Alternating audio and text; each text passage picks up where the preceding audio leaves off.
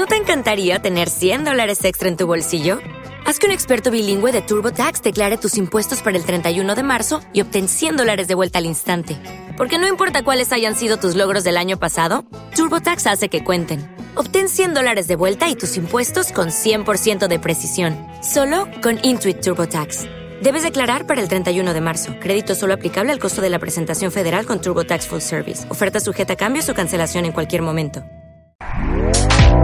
Este podcast forma parte de Evox Originals. Disfruta de este avance. Estás escuchando El Candelabro.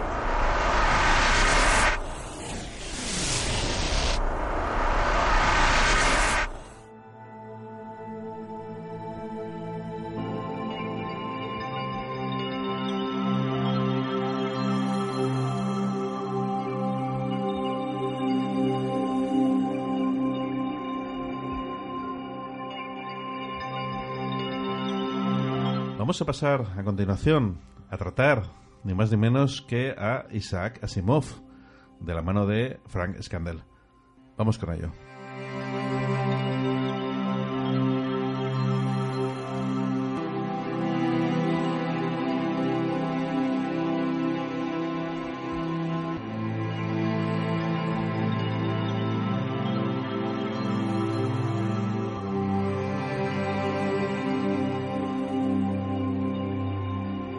Isabel.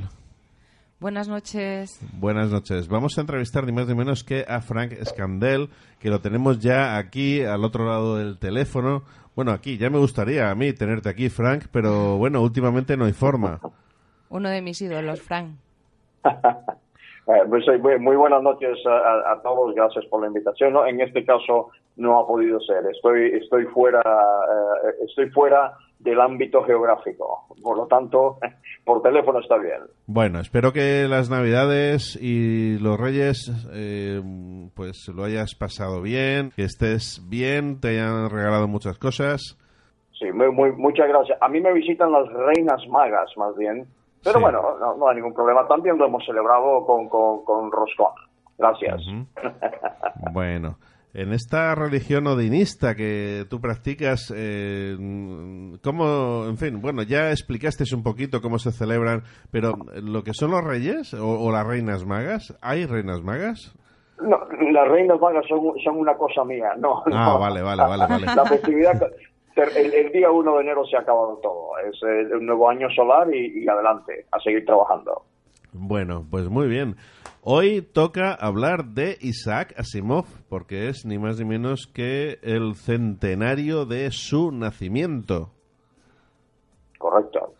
Pues Efectivamente. Explícanos, porque Isaac Asimov, bueno, yo lo leía de pequeñito, porque tenía mi hermano al lado que tenía toda la colección y, le quitaba los libros. A mí, a mí Asimov es que me encanta, no, más que, es que más que escritor era un creador. Yo, por ejemplo, escribo muy bien, pero no sé crear. Asimov era un, escritor que creaba historias como churros. Luego no escribía bien, la gramática y la ortografía no eran su fuerte, pero para eso estaban los correctores. tenía muchos fallos mm, ortográficos, pero sin embargo tenía una imaginación prodigiosa y el don de crear historias, mm, mundos que me da una envidia cochina porque yo Además que luego ha acertado en muchas de las cosas que, ha escrito. Ha pasado como con Julio Verne.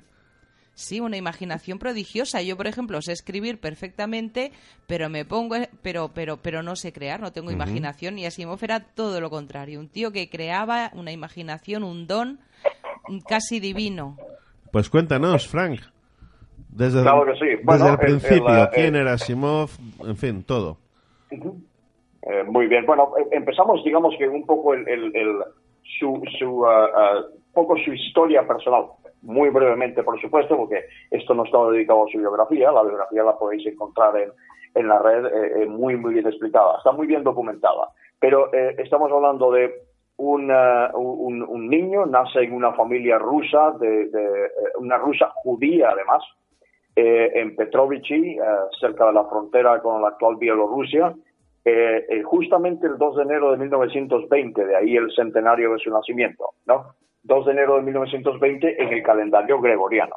Sabemos que hay una diferencia de 12 días aproximadamente con el calendario juliano, que dejó de usarse en la antigua Unión Soviética, eh, lo que fue Rusia, en este caso. Entonces, eh, un, un, niño que em, emigra con sus padres, ya sabemos el, el, odio de los soviéticos hacia los judíos en este caso, pues emigra, emigra con sus padres y el resto de sus, eh, de sus hermanos, emigran a los, a los Estados Unidos, eh, emigran a los Estados Unidos a la zona de Brooklyn, si mal recuerdo, y ahí entonces, pues, lógicamente como, como, como inmigrantes, ¿no? Pues empiezan a trabajar, lógicamente.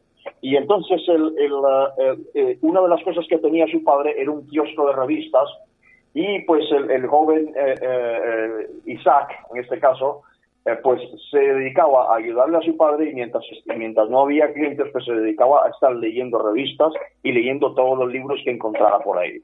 De hecho, sabemos de su, que además a lo largo de su vida, una de estas cosas que la gente le gusta, ¿no? La gente, cada uno tiene sus gustos. Pues uno de los grandes gustos de, de Asimov, de este genio eh, eh, reconocido mundialmente, era, era ser un claustrófilo que se llama, es decir, le encantaban los sitios cerrados eh, y una de las de los si él hubiese podido, decía en su en, sus, en su, biografía, si él hubiese podido, habría habría acabado su vida en, en un en un kiosco de revistas y de libros en la parte, en la parte inferior de la, de la estación de, del metro en Boston, ahora veremos por qué en Boston, leyendo libros, leyendo revistas día y noche y escuchando el estruendo del, del, del, metro cuando pasa por la estación. Esa era una de las cosas que a él le fascinaba. Eh, eh, entonces vemos una, a una persona además que va y estudia, hace su bachiller en ciencias, luego de su bachiller en ciencias se desvía eh, eh, se licencia en filosofía y letras y después vuelve hacia las ciencias y. ¿Te está gustando lo que escuchas? Este podcast forma parte de Evox Originals y puedes escucharlo completo y gratis desde la aplicación de Evox. Instálala desde tu store y suscríbete a él para no perderte ningún episodio.